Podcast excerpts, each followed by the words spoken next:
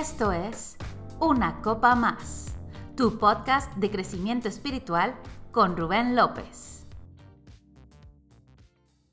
Hola, ¿qué tal amigos? Es un gusto estar con ustedes nuevamente. Estamos en la serie de hábitos de Jesús.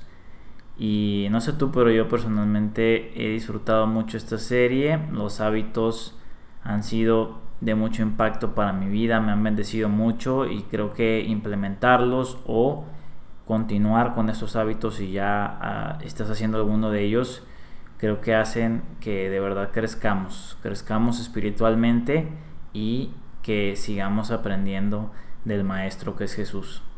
Y bueno, en esta semana vamos a ver dos hábitos y el primero es manejar la crítica efectivamente. Híjole, yo creo que esto es algo que de verdad es una habilidad que tenemos que aprender de Jesús de una forma urgente, porque en el mundo en el que vivimos hay mucha crítica a nuestro alrededor, en redes sociales, en nuestro trabajo, si estamos estudiando en nuestra escuela, eh, en nuestro WhatsApp o nuestro método de, de llamadas y mensajes. Entonces, la verdad, en todo momento hay crítica. Y en los tiempos de Jesús también la hubo. Yo creo que hoy en día hay más oportunidades de recibir o de dar crítica porque las redes sociales son una plataforma pues para publicar lo que tú piensas sin importar si tienes razón o no.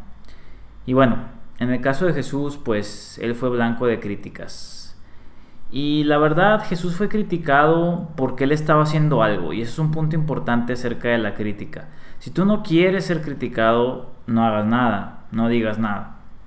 ¿Por qué? Porque al momento de que tú empieces a hacer algo, empieces a decir algo, vas a empezar a recibir críticas. Y la crítica va a llegar, esa no es la pregunta, sino cómo vamos a manejarla.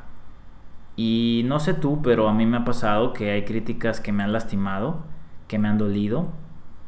Y yo creo que también a Jesús, pero nunca eso eh, provocó que Él se detuviera. Y Jesús no guardó ofensa ni se detuvo en su caminar, Él se mantuvo enfocado. Y eso es lo que debemos de aprender, a no guardar ofensa y a continuar enfocados y simplemente dejar pasar toda esa crítica negativa que a lo mejor nos puede llegar a afectar. Y uno de los grupos que más criticaron a Jesús fueron la gente religiosa. Y lamentablemente sigue sucediendo. No sé por qué, pero la crítica abunda ahí. Y por ejemplo, Mateo 12, 22 al 24 dice, entonces fue traído a él un endemoniado ciego y mudo, y le sanó, de tal manera que el ciego y mudo veía y hablaba. Y toda la gente estaba atónita y decía, ¿será este aquel hijo de David? Mas los fariseos al oírlo decían, este no echa fuera a los demonios, sino por Belcebú, príncipe de los demonios. Imagínate, las autoridades religiosas no podían reconocer el poder de Dios y criticaban erróneamente. Otro ejemplo está en Mateo 26, versículos 59 al 63, y dice, y los principales sacerdotes y ancianos y todo el concilio buscaban falso testimonio contra Jesús para entregarle a la muerte. Y no lo hallaron, aunque muchos testigos falsos se presentaban. Pero al fin vinieron dos testigos falsos, que dijeron, Este dijo, puedo derribar el templo de Dios y en tres días reedificarlo. Y levantándose el sumo sacerdote le dijo, ¿no respondes nada? ¿Qué testifican estos contra ti? Mas Jesús callaba. Importante. Porque imagínate, o sea, Jesús pudo haber dicho, estos testigos no son quien dicen ser, son falsos, pero Jesús no habló. Y esto nos deja una gran lección que no siempre tienes que defenderte. Creo que eh, hoy en día nos hemos mal entrenado a si alguien me dice algo yo tengo que responder, si alguien hace algo yo tengo que hacer algo en contra. Y la verdad es que no, Jesús nos enseña que el estar callado o el no responder, no reaccionar, no es una señal de debilidad, es una señal de carácter, es una señal de sabiduría y es una forma de manejar la crítica efectivamente. Algo muy importante que tenemos que entender es que cuando alguien nos critica eh, de cualquier forma, las palabras realmente no hablan de ti. Lo voy a volver a decir, o sea, si te critican, las palabras que dicen acerca de ti hablan más de ellos que de ti. Porque sabes de dónde salen? De ellos. Las palabras salen de ellos. Y este principio también me ha ayudado mucho porque tienes que tomar las cosas de quien vienen. Y en un momento si la crítica es incorrecta, decir, bueno, esta persona por su corazón, por sus sentimientos, por su actitud está diciendo esto. Pero no necesariamente es verdad acerca de mí y no necesariamente tengo que guardar esas palabras porque hablan más de él que de mí. Entonces, en esos casos puedes hacer caso omiso simplemente. También Jesús lo hizo con Pilato, guardó silencio. Y reconozco que también hay veces que tenemos que responder. Pero ¿cómo respondemos? ¿Cuál es la forma correcta? Yo creo que hay varios aspectos que pueden perjudicar la forma en que manejamos la crítica. Por ejemplo, estar a la defensiva. A mí me ha pasado, la verdad, y yo he tenido que aprender que no es personal. Cuando alguien te critica, la mayoría de las veces no es personal. Tienes que recordar, esta crítica, esta, esta negatividad a lo mejor que estoy recibiendo, habla más de esa persona. No lo tomo personal. No guardo orgullo, no guardo ofensa, no guardo falta de perdón.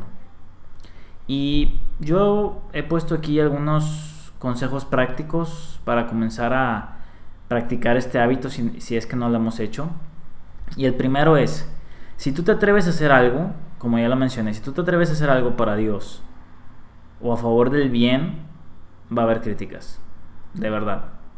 Y tienes que preparar tu corazón para soltar, para no guardar y simplemente dejar pasar. La mayoría de las críticas tienes que hacer eso y en algunos casos cuando sea constructiva, ahorita vamos a, ver ese punto, pero en la mayoría de las veces es soltar y, que se resbale, que se resbale las palabras que llegaban hacia ti, que se resbale. Número 2. Considera el origen de las críticas, también ya lo hemos platicado. No es lo mismo que me critique alguien en el tráfico cuando voy al trabajo a que si lo hace alguien de mi familia. Debo de tomar las cosas de quien viene. Y también considerar que hay personas que son criticonas por mal hábito, que siempre están criticando. No sé si tú conoces a alguien así, la verdad llega a ser un poco tedioso o estresante porque de todo están criticando. Y también, si ya sabes cómo son, pues puedes decidir no tomarte personal las cosas que dicen. Número 3. Aprende de la crítica, porque hay crítica constructiva. Trata de aprender lo que tú puedas y preguntarte, ¿Hay algo de verdad en lo que dicen? Si es cierto, pues hay que ser humilde. Si es necesario pedir perdón, hacer lo correcto. Porque si hay críticas que nos pueden ayudar a ser mejores. Número 4. Hay que ser amables y poner la otra mejilla.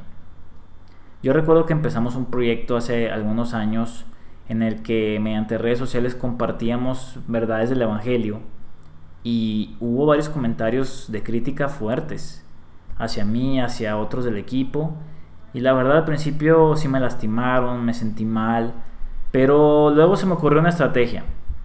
Yo creo que cuando es digitalmente la crítica es muy impersonal y muchas veces no está ese tacto y seamos honestos, hay, hay cosas que decimos en redes sociales que luego es un poco más difícil de decirlas en persona o que a veces hasta no te atreves a decirlo en persona y se te hace más fácil escribirlo, aunque es lo mismo porque son palabras y tienen poder. Entonces, yo he tomado todo esto en cuenta, yo dije, ok, a cada persona que me critique, que me diga que no está de acuerdo con lo que digo, le voy a invitar un café y le voy a decir, respeto tu opinión, ¿por qué no nos tomamos un café? Y platicamos del tema. Lo hice varias veces y ¿sabes cuántos aceptaron mi invitación? Ninguno.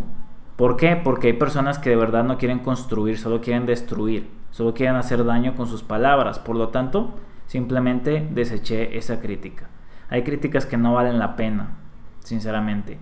Y tú puedes ser amable independientemente de eso. Puedes orar por los que te critican.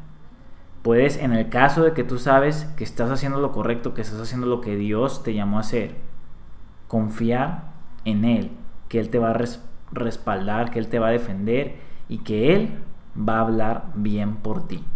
Eso es muy importante porque a pesar de lo que los demás digan, la opinión que nos debe de importar más es la opinión de Dios. Y bueno, espero que te haya servido este hábito. Vamos a ver el siguiente y el último de este episodio y es obedecer.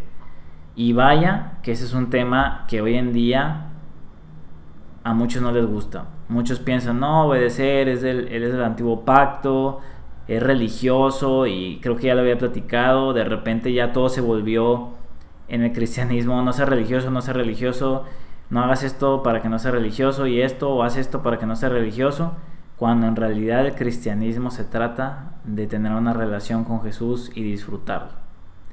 Y vaya que Jesús tuvo que obedecer.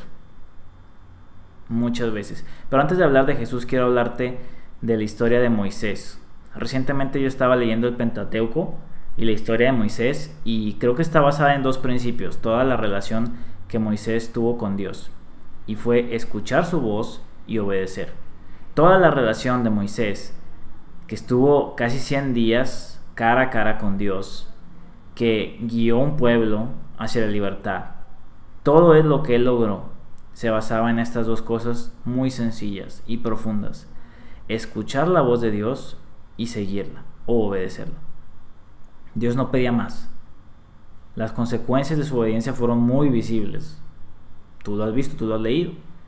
Y también las consecuencias de la desobediencia. Y ya regresando a Jesús, Él siempre fue obediente en cualquier circunstancia, hasta la muerte y muerte de cruz. Su vida representaba como un sí a Dios en todo.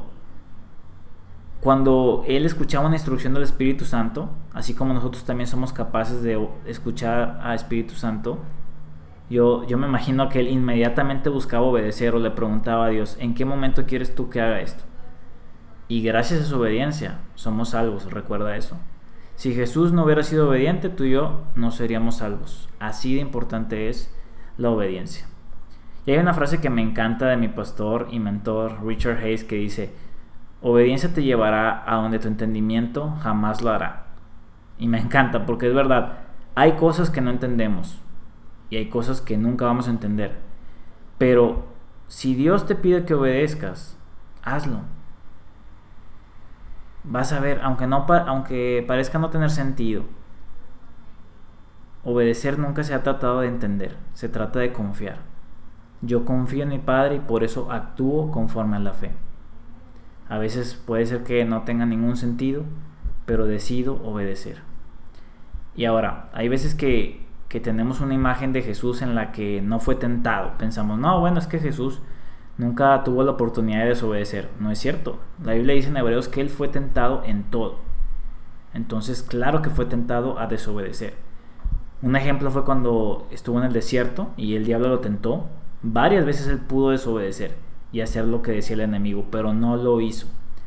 Y creo que en este tema para muchos puede ser difícil porque dicen, oye, pero ¿cómo obedecer? No creo que tenga la fuerza de voluntad, no creo que pueda resistirme, no creo. Y la verdad es que lo estamos viendo otra vez del paradigma de hacer para obtener, como ya lo hemos platicado al principio. Pero Jesús no veía así las cosas, Jesús veía primero su ser, en otras palabras, quién soy, por lo tanto, cómo me comporto. Él sabía, yo soy el Hijo de Dios, yo tengo santidad, yo tengo integridad, yo puedo caminar en esto. No se trata de decirle que no a muchas cosas, como dice el pastor Bill Johnson. Se trata de decirle que sí a una sola cosa. ¿A qué? A Dios. De eso se trata. Y la obediencia sí tiene un costo, no te voy a decir que no. Pero lo que sí te voy a decir es que es menos costoso que la desobediencia. Esto no es religioso, ¿eh? este mensaje para nada se trata de, de obedecer religiosamente una serie de reglas como en el antiguo pacto y si no las obedeces no estás bien con Dios. No se trata de eso. Estamos bien con Dios gracias a Jesús. Pero en el nuevo pacto, dentro de nuestra relación que tenemos con Él, va a haber cosas que Dios sí te va a pedir que hagas, va a haber cosas que Dios te va a pedir que dejes de hacer, va a haber instrucciones que Dios te va a dar y que nosotros, en respuesta a esa relación, debemos de caminar y decirle que sí. Y por ejemplo, primera de Juan 5.3 dice que obedecer a Dios es la forma de amarlo. wow, amar es obedecer. Nuevamente, él lo está viendo en el contexto relacional. Si yo amo a Dios, yo lo escucho y yo lo obedezco. No es algo mecánico o no es algo simplemente eh, por hacerlo, sino es parte del amor. Ahora, el versículo también dice que al momento de hacerlo no tiene que ser una carga. ¿Y sabes por qué? Nuevamente, porque proviene de nuestro ser, proviene de nuestra nueva naturaleza. Al viejo Rubén le era muy difícil obedecer, le era imposible. Pero el viejo Rubén murió en la cruz con Jesús y nació un nuevo Rubén, hecho conforme a la naturaleza de Dios y conforme a su imagen. Y obedecer para el nuevo Rubén es su estado natural y su reacción normal. Qué diferente es concluir así, ¿no? Porque Romanos 6 lo dice, según de Corintios 5 lo dice, somos una nueva creación. Las cosas viejas pasaron. Ahora obedecer es mi diseño. Y esto es lo que sucede cuando yo creo en lo que Jesús hizo por mí, cuando yo creo en el Evangelio. Así que si en este momento estás batallando en obedecer, déjame decirte que la obediencia te protege. Así como un padre le dice a su hijo, oye, no metas tu dedo en ese contacto. Y no sé por qué, pero el niño como quiera va, ¿verdad? Como que da más tentación. Y ahí vas y metes el dedo, mete el niño el dedo. ¿Qué pasa? Te electrocutas. Te das cuenta de que, o tú viendo al niño, pues que el papá le estaba privando de algo, no por quitarle diversión, sino por protegerlo. Y hay cosas que Dios te pide que, hagas o que obedezcas, y aunque no las entiendas, después a lo mejor vas a poder ver hacia atrás y decir, wow, mira de todo lo que me guardó Dios, qué bueno que obedecí. Si no sabes qué en una situación, busca su palabra. Si no estás seguro de obedecer o no, o no estás seguro de lo que Dios dijo, Busca su palabra, busca en tu relación con Dios, busca consejo con alguien que sea sabio y maduro espiritualmente para que te puedan ayudar si estás en una situación en la que no sabes qué hacer o no sabes cómo obedecer. Y mi último consejo para poder hacer de la obediencia un hábito es que no lo pienses mucho. Por ejemplo, tienes una instrucción de Dios, sabes que es Dios, no la pienses, hazlo esto va a servir bastante. Porque si lo piensas mucho empiezas a ver todas las variables, empiezas a ver, oye, ¿por qué a esta persona no, no le dijiste esto? O empiezas a comparar. Y la verdad, Dios no te pide eso, Dios solamente te pide que obedezcas. Y ve la vida de, de todos los hombres y mujeres de Dios en la palabra. Ve los resultados de seguir la voz de Dios. No se trata de pensarlo mucho, se trata de si sabes que es Dios o si está en su palabra claramente descrito que tienes que hacer, hazlo, no lo pienses. Y yo sé que eso va a traer mucho crecimiento espiritual a tu vida. Espero que te haya gustado este episodio. Si tienes alguna duda o comentario, puedes escribirme. Rubén López Castillo, estoy para servirte. Y nos vemos en el próximo episodio. Hasta la próxima.